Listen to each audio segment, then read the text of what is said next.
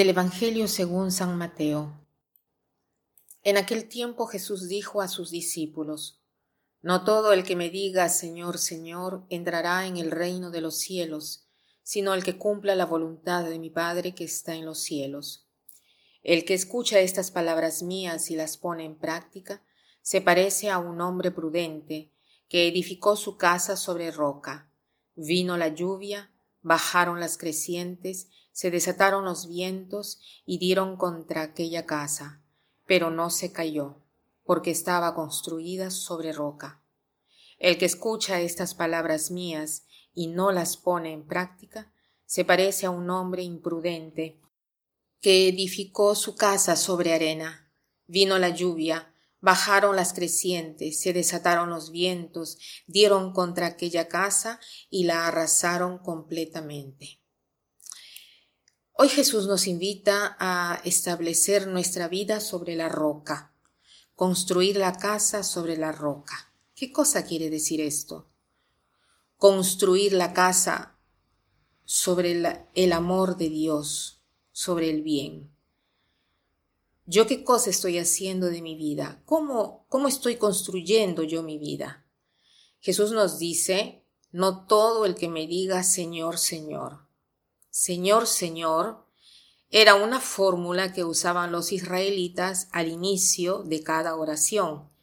Y el Señor acá nos dice que no basta orar, no basta dirigirse a Él, incluso si lo hacemos con un tono devoto, porque lo que cuenta es acompañar nuestro comportamiento, incluso nuestras devociones, con la vida, Fundar la vida sobre la roca es fundarla sobre la verdad, es fundarla sobre el bien, es fundarla sobre el amor.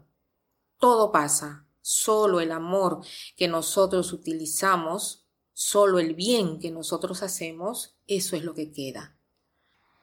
Eh, hoy me ha impresionado mucho, sobre todo eh, eh, hablando en cuanto a la historia de la Virgen de Guadalupe, en particular modo mm, de Juan Diego, ¿no? Juan Diego que vivió allá por el año 1500, a él se le aparece la Virgen un 9 de diciembre, ¿no? Y el 9 de diciembre es el día que tendré un eh, intervento importante. Y la otra cosa que me ha impresionado es que Juan Diego tenía 57 años, ¿no? Cuando ha visto a la Virgen. Y yo estoy más o menos por esa edad pero esto es solo coincidencia, solamente eso. Eh, pero um, lo que me ha impresionado es que Juan Diego le pregunta a la Virgen, ¿por qué tú has llenado mi corazón con tanto gozo? ¿Por qué me quieres tanto? Y la Virgen le responde, sí, yo te quiero tanto y tú también me quieres tanto. ¿Y sabes de qué cosa me doy, me doy cuenta o por qué me he dado cuenta? Porque no todos dicen sí con el corazón sincero como lo has dicho tú. Y la Virgen continúa diciéndole, tú te has confiado de mí, has obedecido, no era fácil obedecer, porque cuando se le aparece la Virgen le dice de ir donde el obispo, de hacer construir un santuario donde ella pudiera conceder a quien se lo pida tantas gracias, ¿no? Eh, ha pedido esto a Juan Diego, habiendo tantas personas que lo podían hacer. Juan Diego eh, no sabía bien ni siquiera el idioma, no se vestía elegantemente, no, no sabía relacionarse tanto con, eh, con las personas porque era, era humilde, era un cultivador, no, había estudiado tanto, ¿no? Sin embargo, él obedeció. Y la Virgen se lo dijo, ¿no? A mí me ha gustado tu sí, con el corazón sincero. Has obedecido y no era fácil porque habían tantas dificultades, ¿no? Entonces el Señor quiere nuestro sí, nuestro sí de cada día.